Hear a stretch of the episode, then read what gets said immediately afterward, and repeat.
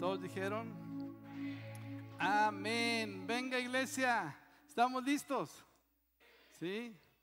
¿Seguros? Sí, muy bien. Hoy, hoy vamos a hablar de uno de los sentimientos e instintos más bajos y ruines que puede tener el ser humano y es la envidia y los celos. Amén. Habrá Eurípides, que era un filósofo y poeta griego, dice, la envidia es la más grave de las enfermedades de los hombres. Wow.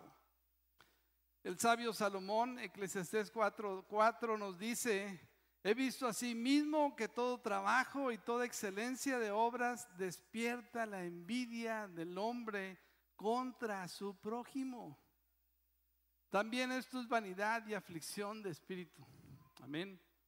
La envidia se despierta por la excelencia y el trabajo de los hombres. ¿Sabes que muchas veces nosotros despertamos la envidia de las personas porque no soportan verte bien? Hay personas que se les hace eh, raro verte feliz, verte con una esposa, ver que vives bien, ver que vives en paz, ver que Dios te está prosperando. Eso, eso causa envidia. Y alguien dice, envidia de la buena, ¿habrá envidia de la buena? No hay envidia de la buena, ¿verdad? Es que tengo envidia, dicen, pero de las buenas. Pues no, sé cuál es de la buena y cuál es de la mala, ¿verdad? Yo nomás conozco la mala. Eh, eh, ¿Por qué la envidia está en la lista de los pecados respetables? Porque la Biblia eh, tenemos que tener cuidado con ella. ¿Qué dice la Biblia acerca de la envidia? Éxodo 20, 17 dice así, no codicies la casa de tu prójimo, de tu vecino. Para aquellos que dicen, mira aquella casa de Carlos, qué bonita está. ¿Por qué no Dios me bendice como a él? Eso es envidia. ¿Sí? Eh, eh, no codicies la esposa de tu prójimo. ¿Sí? Ni su siervo, ni su sierva, su sirvienta. Oye, qué buena muchacha tiene ahí Uciel en su casa trabajando. Vamos a decir que se venga la nuestra a trabajar. Y ahí andan las señoras hablándoles a las muchachas para que dejen su trabajo y se vayan a, su casa a trabajar. Digo, por ahí me he enterado de algunos que así le hacen para conseguir muchacha, ¿no? Se van a los parques, buscan a la más que cuide mejor los niños y, oye, ¿no sabes de una amiga que quiera trabajar? Pues ¿cuál amiga quieren a ella? Pues yo, yo ando buscando trabajo. La Biblia dice, no codices la sirvienta o el siervo de tu vecino, ni su buey, ni su burro, ni su buey, bueno, ahora diríamos su carro, ¿verdad? Mira qué bonito está el latiguán del pastor. Vamos a comprarnos una, ¿verdad? Y los otros dicen, oye, pues no dejan las ofrendas, mira, los diezmos ahí están.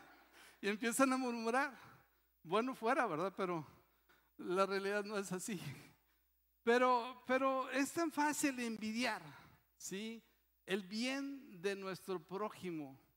Es, es, es tan fácil querer poseer lo que otros tienen. Eso es la envidia. Lo que otros tienen, los que otros poseen, eh, queremos obtenerlo. Y ese es eh, precisamente cuando definimos la envidia. Dice, la envidia consiste en resentir que otras personas tengan más ventaja y desear poseerlas, hacerlas nuestras. La envidia es codiciar lo que otro tiene. La palabra latina que se traduce como envidia es envidiare, que significa mirar con enemistad. ¿Sí? Mirad con enemistad. ¿Por qué él sí y por qué yo no? Sí, la envidia quiere poseer lo que no tiene, el bien del prójimo. Algunos síntomas externos de la Biblia es que el envidioso enciende la envidia de otros. ¿Ya viste la, la camioneta que me compré? Y lo que quiere es provocar que el otro le tenga envidia, ¿verdad? ¿Ya viste el contrato? Mira acá que me pude sacar. ¿Y tú qué onda? Y, estás picándole al asunto para que la otra persona diga, oye, pues qué bien te va y, cómo le haces. Y creo que el corazón envidioso es jactancioso, se jacta. Cuenta sus historias y eso es lo que hacemos muchas veces en Instagram, ¿verdad? Eh, despertamos la envidia de la gente porque contamos nuestra versión, mejor versión. No contamos cuando nos va mal, ¿verdad? Y, estamos peleados con la mujer y nos tira el, traste en la cabeza. No, eso no lo contamos, pero, pero sí las, fotos bonitas donde salimos juntos y dándonos un abrazo y un beso. Y, y creo que eso es envidia. Despertar la envidia de otros no es bueno, no es bueno. Un envidioso es crítico, necesita derrotar a otros. Un envidioso tiene un corazón resentido, es vengativo con los demás. Un corazón envidioso es un acusador, incita a la crítica injusta. ¿sí? Eh, un, un corazón envidioso es competitivo, es, tiene ambición de logros, querer más. Y creo que podemos querer más, pero no en función de que porque otra persona tiene más. Simple y sencillamente porque yo quiero bendecir a mi familia, quiero bendecir a mis hijos, quiero bendecir a mi esposa, quiero que nos vaya bien. ¿Entendemos, iglesia? Sí, ¿de dónde viene la envidia? Primero tenemos la tendencia a envidiar a aquellos que con quienes tenemos un trato cercano. Nos empezamos a comparar, ¿sí? Con las personas más próximas de nosotros. Ayer estuve viendo una película de cuatro parejas y cómo al final que cuando se iban al carro, ya que salían de la reunión, cada uno empezaba a criticar al otro o a envidiar a la otra pareja, ¿no? Mira, ya están construyendo casa. Mira, ya se compraron un carro. Mira, ahora enviaron a sus hijas a, tal colegio. Y, caemos entonces en una dinámica de competencia. Y a veces por la competencia empezamos a, comprometer el presupuesto. Porque si alguien puede pagar una buena escuela y tú no puedes pagar esa buena escuela, pues entonces empezamos a querer escalar al mismo nivel que el otro por envidia y entonces eso compromete nuestro presupuesto porque no lo podemos pagar.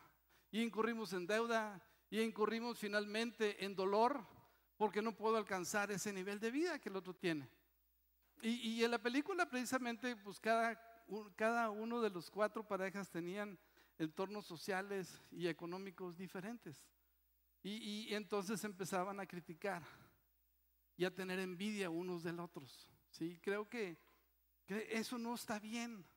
Creo que muy fácilmente nosotros caemos en la trampa de envidiar eh, la vida de los demás y, no tenemos vidas auténticas, tenemos vidas centradas en, en, un espejo en el que nos queremos ver, pero que a veces es complicado podernos ver igual. Porque no sabemos el precio que ha pagado, no sabemos lo que Dios tiene con él, no sabemos el trasfondo en realidad, cuando debemos de simplemente confiar en que Dios va a suplir nuestras necesidades. Amén, iglesia. La, segunda fuente de donde eh, eh, eh, viene la envidia es que envidiamos a otros precisamente en las áreas que más valoramos. ¿sí? Si valoramos la casa, pues comparamos la casa. Si valoramos las relaciones, pues comparamos sus relaciones, su área de influencia, sus negocios, etcétera, etcétera, etcétera. Y, creo que eso nos va a caer, llevar a una trampa donde nos vamos a sentir finalmente amargados, ¿sí? Amargados, frustrados, y no vamos a poder disfrutar lo que sí tenemos. Amén, iglesia, disfrutar lo que sí tenemos, lo que Dios ha puesto en nuestras manos. Envidiamos a otros, envidiamos sus hijos, envidiamos su casa, envidiamos sus viajes, envidiamos eh, sus posesiones y creo que eso es una trampa. Santiago 3:16 dice, pues donde hay envidias y ambiciones egoístas, también habrá desorden y toda clase de maldad. Wow. ¿Lo quieres leer conmigo, por favor? Pues donde hay envidias y ambiciones egoístas, también habrá desorden y toda clase de maldad. Wow. Cuando hay envidias, no puedes crecer. Cuando hay envidias, no puedes sumar a, tu equipo personas más valiosas que tú. Porque, ¿Por qué? Porque tienes temor de que te vayan a superar. Imagínate que yo tuviera un corazón envidioso. No tendría aquí a Carlos, a Ricky, a Javier, Víctor, personas increíbles que pueden sumar.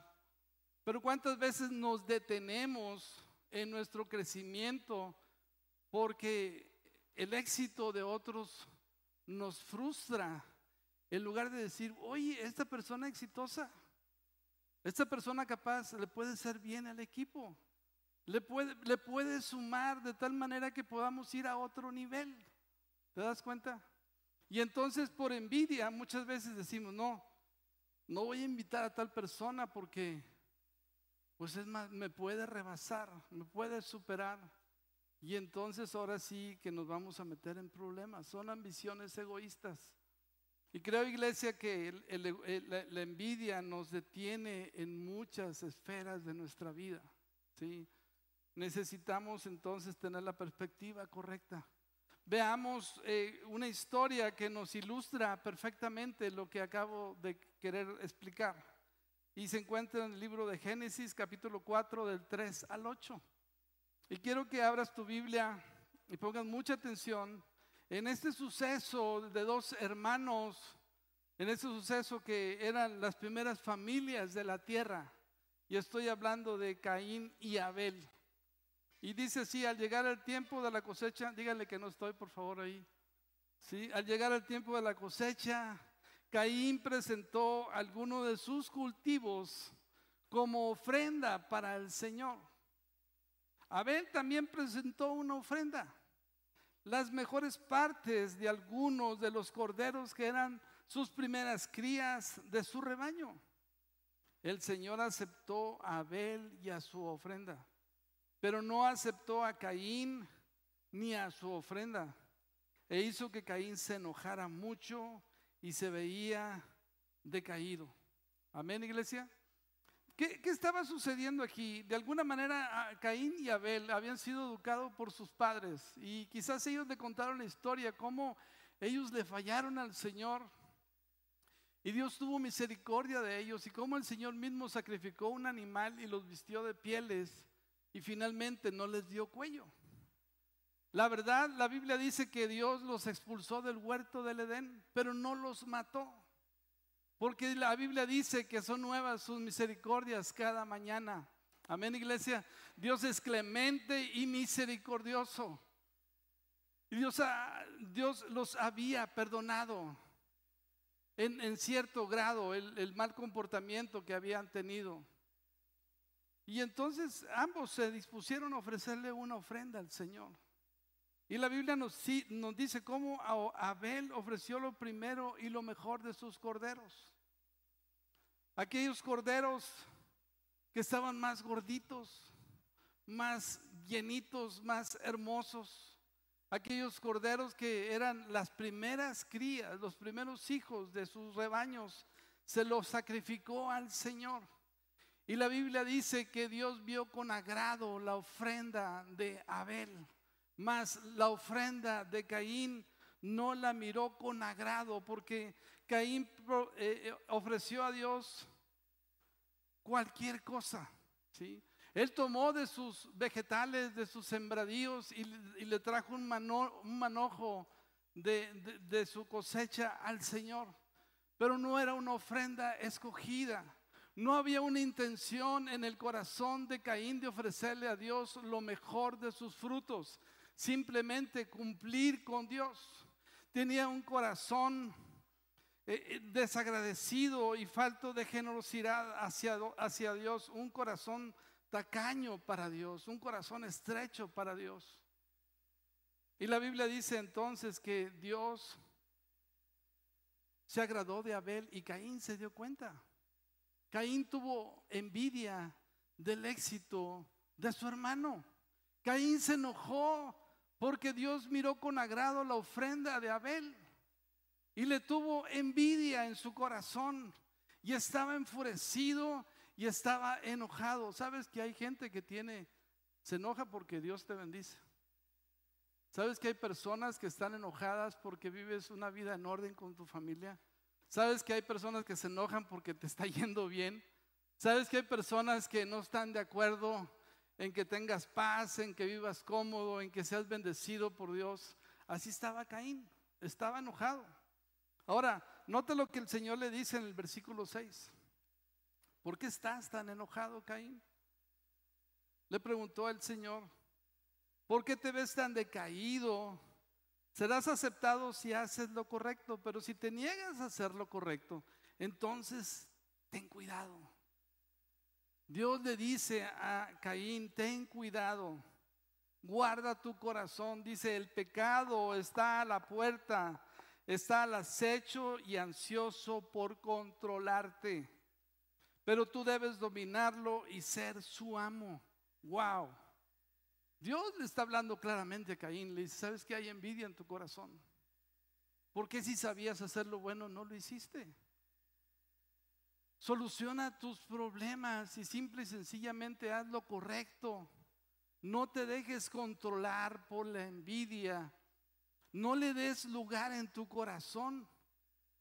No permitas que ésta te posea, le dice Dios a él, que te controle porque entonces va a ser tu amo.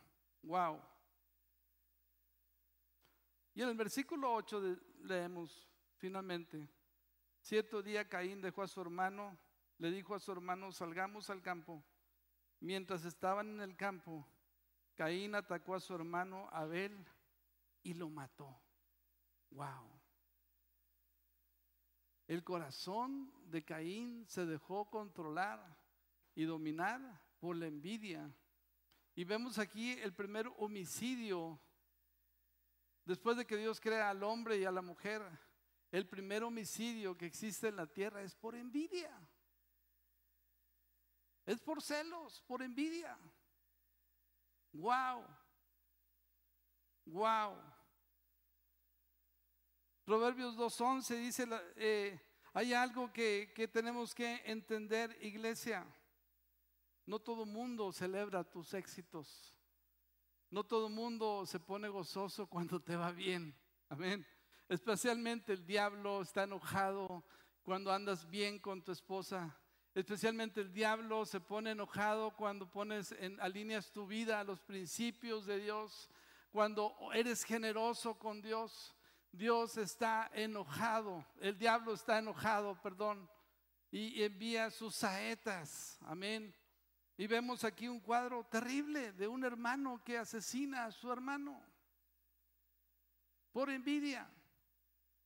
De tal manera que Proverbios 12, 2.11 nos dice, la discreción te guardará, te preservará, preservará la inteligencia, te, sé inteligente.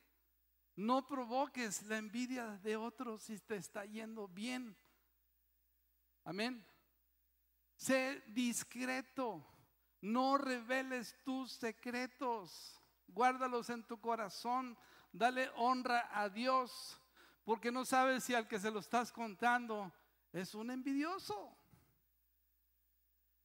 ¿Estamos entendiendo, iglesia? Es un envidioso y eso hay personas que, que se enojan. La Biblia dice en Mateo 27, 18, como Jesús Dice, quiero leer el pasaje y está hablando Poncio Pilato.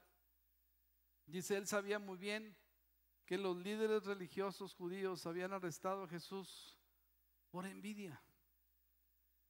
Amén. Lo que motivó la crucifixión y la muerte de Jesús fue que ellos no podían soportar el éxito en el ministerio de Jesús. Ellos eran unos fracasados, religiosos, mientras las masas se acercaban a Jesús y escuchaban a Jesús, las sinagogas, los centros de reunión estaban vacíos. Vacíos. Y ellos le tuvieron envidia. Y por envidia lo entregaron y lo enviaron a matar. Porque no podían soportar el éxito de Jesús. Así que no provoques la envidia de los demás con tus éxitos. Amén, iglesia. Eh, guárdalo en tu corazón y sé discreto, la discreción te guardará. Wow. Muy bien, vámonos a la segunda parte, celos. ¿Qué son los celos? Mientras la envidia quiere lo que posee otros, los celos no quiere dejar soltar lo que ya tiene. Amén. La envidia quiere lo que otros tienen, los celos quieren no dejar ir lo que ya tienen. Amén. Esos son los celos. Muy relacionado con la envidia. Ambos son sinónimos.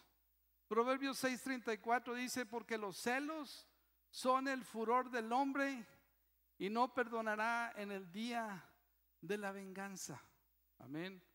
Y a lo mejor lo puede decir mejor Vicente Fernández, ¿no?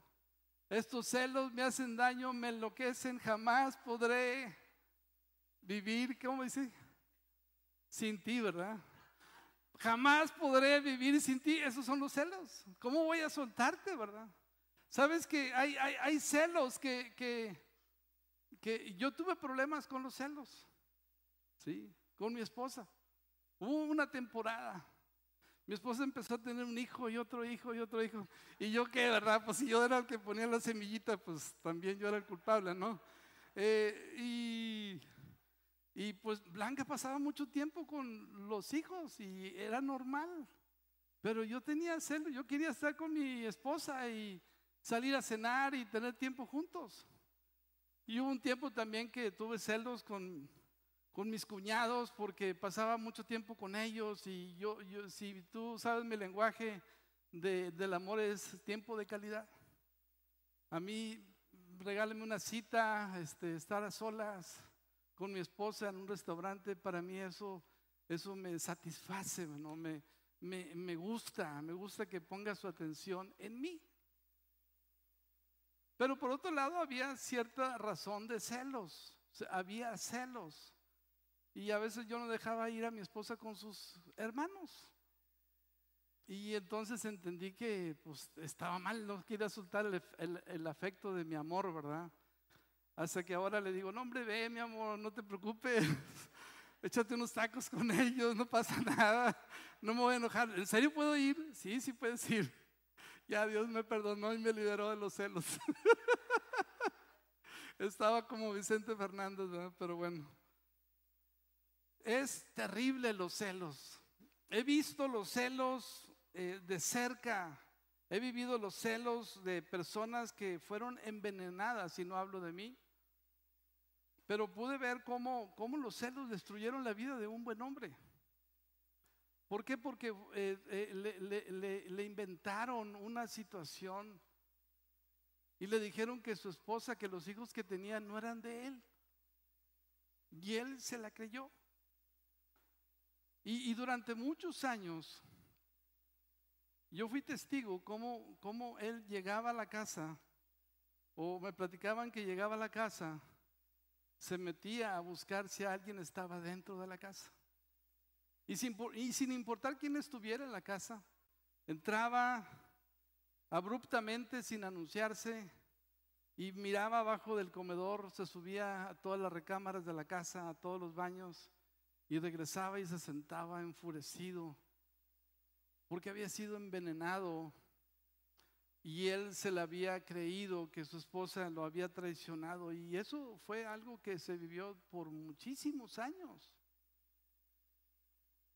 Lo vi de cerca y, y créeme que los celos son terribles.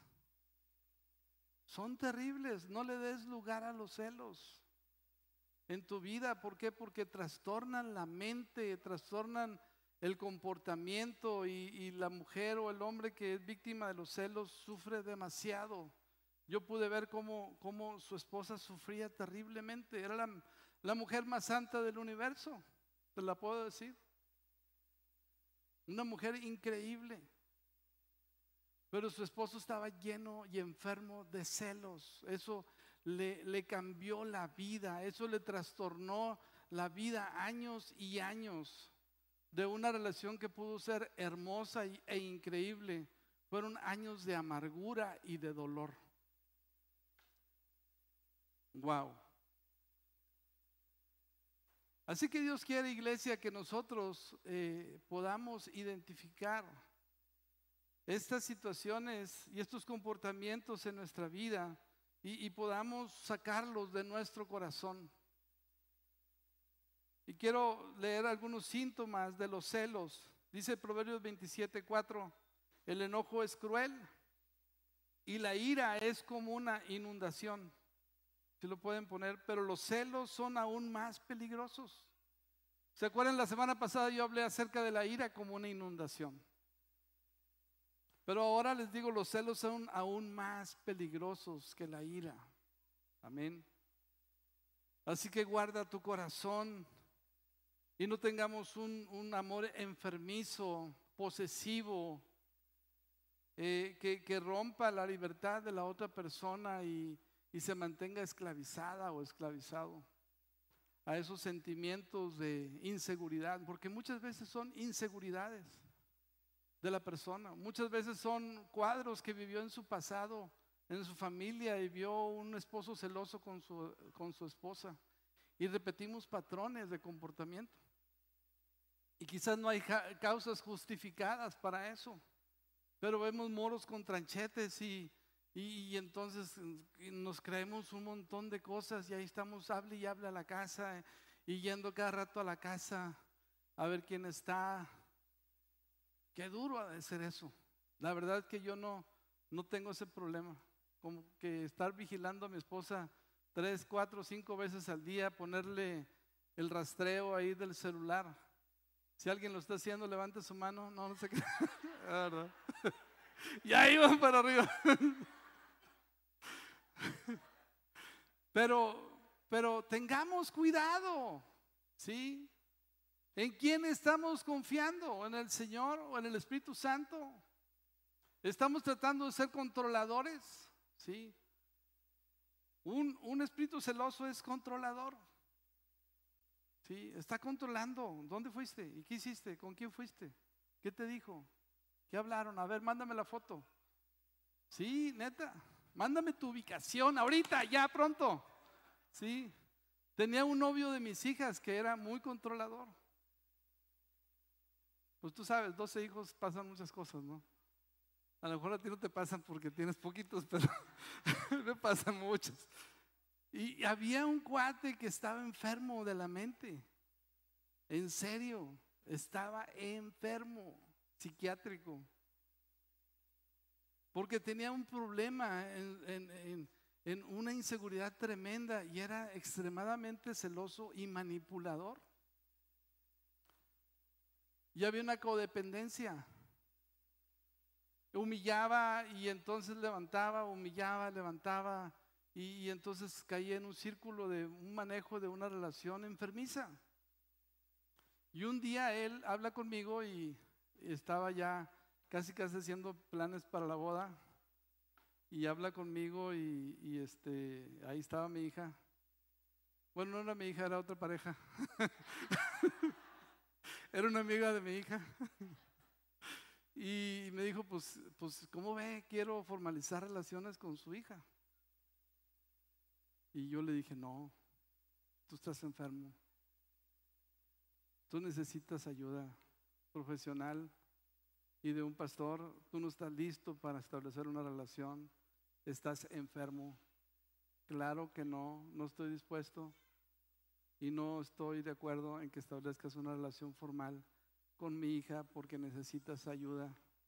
Yo no quiero verla después en un problema crítico, así que ahorita te digo que no. Y, y, creo que cuando alguien te pregunta y eres el padre y eres responsable por tus hijos, no te puedes quedar callado por buena onda. Papás, no se trata de ser buena onda y amar y paz y y todo es amor. No, no es cierto, no todo es amor, es carácter. ¿Sabes qué? No, no, no eres el hombre indicado para mi hija. Y mi hija me dijo, oye papá, ¿tú me ves casada con él? No, yo nunca te he visto casada con él ni en, ni en, mi, ni en mi mayor pesadilla. Jamás te he visto, jamás te he visto, me he imaginado casarte con esa persona. Así crudo. A veces ustedes se asustan porque digo cosas crudas. porque pues, no entienden que les hable el corazón de un padre. Les hablo como padre. Y yo le dije a mi hija, ni, ni, ni en mi mayor locura te veo casada con él. Y al siguiente día lo terminó y lo cortó. Era una relación enfermiza. Mándame la ubicación, mándame una foto, este, que venga la fecha y la hora en la foto, espérame.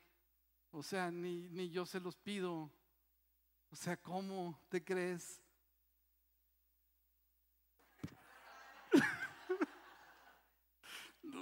No, es, no, no es posible. Pero existe en iglesia lo que te quiero decir con, y al abrirte mi corazón y a hablarte de esas cosas, es que eso es una realidad. No te estoy contando fábulas, estoy contando cosas que son reales. No te asocies con un colérico, digo, con un hombre eh, celoso, con un hombre que tiene falta de seguridad, que es un hombre que, necesita eh, encontrar su propia esencia y, encontrar su propia identidad, porque te va a amargar la vida, ¿sí? la verdad. Los que ya están casados, pues ya, échale ganas, ¿no? Yo digo eso para los que no tienen esposa. Échale ganas, brother. Ánimo. Sé fuerte.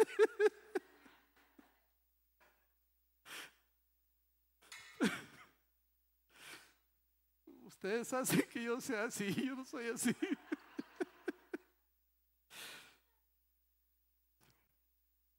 Pero, pero cuidado, iglesia, cuidado, papás que tenemos hijas, cuidado de observen. Si hay alguien que, que, está siempre diciendo a tu hija, no te vistes mal, no que fea te ves, no que mándame tu ubicación, no que esto, no, no, no, mándalo a la fregada. Así de fácil. Mándalo a la fregada, o sea, ¿para qué quieres un controlador en tu familia? Alguien enfermo de la mente, que vaya y se cure, ¿verdad? Vaya y se trate, no, no estoy en contra, está bien, pero, pero primero son mis hijos. Ve a la iglesia, ¿verdad? Hay muchas iglesias. Por cierto, te recomiendo tal iglesia.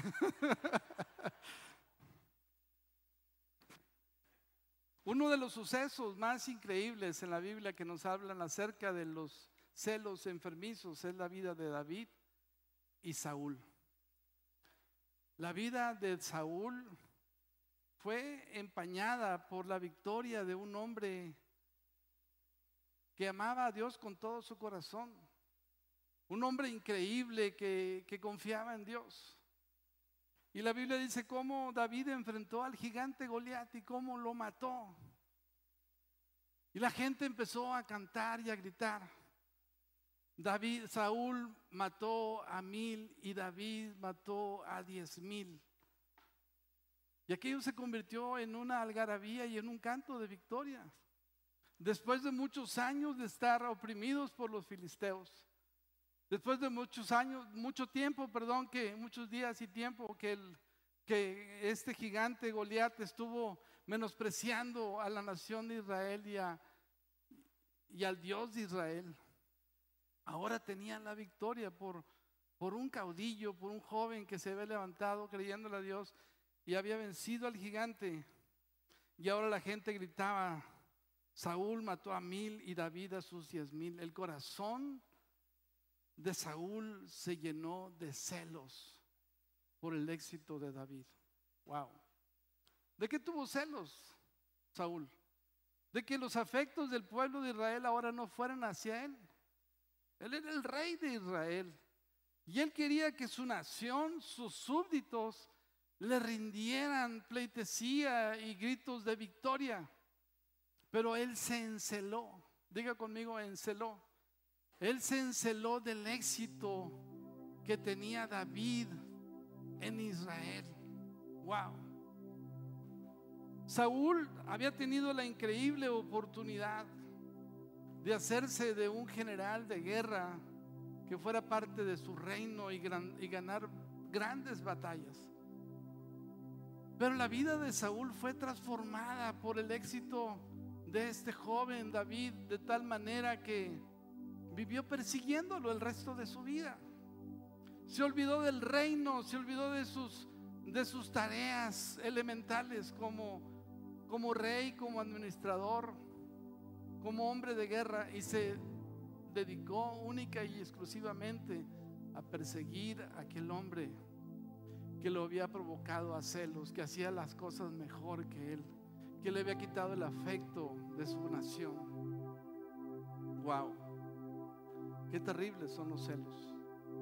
La vida de Saúl transcurre sin pena y sin gloria, mientras David sabe conservar su corazón para no matar al rey, al hombre, al ungido de Dios y no destruirlo, entendiendo que él era el ungido de Dios también. Wow. Pero es terrible, iglesia, que nosotros le demos lugar al diablo y a los celos. Porque cuando eso sucede no puede haber prosperidad, no puede haber eh, avance. Sabes que a los mexicanos se nos ha catalogado como un pueblo que, que somos como los, los cangrejos, ándale. Si alguien avanza, lo echamos para atrás, ¿verdad? Van escalando y lo jalamos. ¿Por qué? Porque no toleramos el éxito de otros. Tenemos envidia y celos del éxito de los demás. Me encanta mi familia. Los Marcos son una familia eh, como mi esposa. Se gozan en el éxito de los demás. Y dicen, qué bueno que te va bien, cuñado. Qué bueno que te está yendo muy bien. Si ven que uno de los hijos avanza o de los sobrinos, ellos se ponen contentos. Dice, mira, prefiero que te vaya bien. Uno de ellos, que es uno de los más carismáticos, dice, no, Ricardo, yo me pongo bien feliz que te, que te vaya bien, porque imagínate, tienes 12 hijos. Si te fuera mal, pues, ¿cómo vamos a pagar entre todos las colegiaturas? Por eso mejor que te vaya bien, cuñado. No, no, qué padre, cuñado, que te vaya bien. Porque, porque pues eso me hace estar en paz, ¿no? Y es cierto, tenemos que gozarnos, iglesia, con el éxito de los demás. Ese es el corazón de Jesús. Él quiere que te vaya bien. Amén. Él quiere que te vaya bien. Creo finalmente que la envidia busca tener el derecho a tener lo que otros tienen porque se piensa que es más importante. Para los celosos, Piensan, tengo derecho a retener cualquier cosa que tenga para llenar mi necesidad de sentirme importante. ¿Sí? Pero la creencia correcta, iglesia, mientras sube la banda, es lo que encontramos en Filipenses 4, 11 al 13. Y dice, no, y, estas palabras son unas palabras de Pablo, el apóstol. Pablo había nacido en la pulencia. Pablo era un niño con, había sido un joven que había tenido la oportunidad de estudiar en Harvard si hubiera existido en ese tiempo, en las mejores universidades del mundo. Era un hombre con de cuna noble, por así decirlo, pero fíjate lo que dice Pablo. Dice, no lo digo porque tenga escasez, pues he aprendido a contentarme cualquiera que sea mi situación. Filipenses 4, 11 al 13. Sé vivir humildemente y sé tener abundancia en todo y por todo estoy enseñado. Así como para estar saciado, como para tener hambre, así para tener abundancia, como para padecer necesidad. Todo lo puedo en Cristo que me fortalece. Amén. La fuente de nuestra satisfacción, iglesia, es Jesús. Amén. La fuente de nuestra herencia es Jesús. Si no envidiemos lo que otros tienen, ni tratemos de retener lo que ya tenemos, sino que confiemos en que Dios quiere darte más. Amén. Mucho más allá de lo que tú puedes imaginar. Dios ha preparado para los que le aman.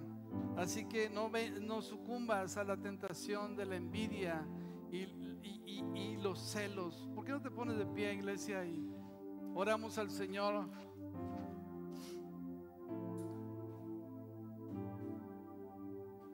te invito a que cierres tus ojos en tu lugar. Quizás hoy Dios te ha hablado en una o dos cosas. Amén. Y espero que así sea, que Dios te haya hablado, que Dios haya hablado en nuestro corazón y podamos crecer en confianza en Dios. Amén. Somos hijos de Dios y podemos confiarle a Él nuestra vida. Así que, ¿por qué no hablas con Dios un momento y le dices, Dios, quita de nosotros toda envidia y todos celos, Señor? Quita, Señor, la envidia que pueda haber en nuestro corazón al ver cómo tú bendices a mi hermano, Señor. Gracias porque tú lo eres generoso. Gracias porque tú eres soberano. Tú bendices a quien tú quieres, Señor. Y porque los dones y talentos que tenemos, tú nos los has dado, Señor, por tu soberana voluntad. Padre, en el nombre de Jesús te damos gracias, Dios. Gracias, nos gozamos, nos gozamos con el éxito de los demás, Señor. Nos gozamos, Señor, con el éxito de mis hermanos, Señor. Que les vaya bien, Padre, les deseamos. Padre, en el nombre de Jesús, quita todo sentimiento de celos en nuestro corazón, Señor. Todo celo enfermizo, Padre, que limite nuestra vida, Padre, a, a, poder confiar y poner nuestros ojos en ti, Señor. En el nombre de Cristo Jesús. Amén. Que le das un aplauso a Jesús, iglesia, venga.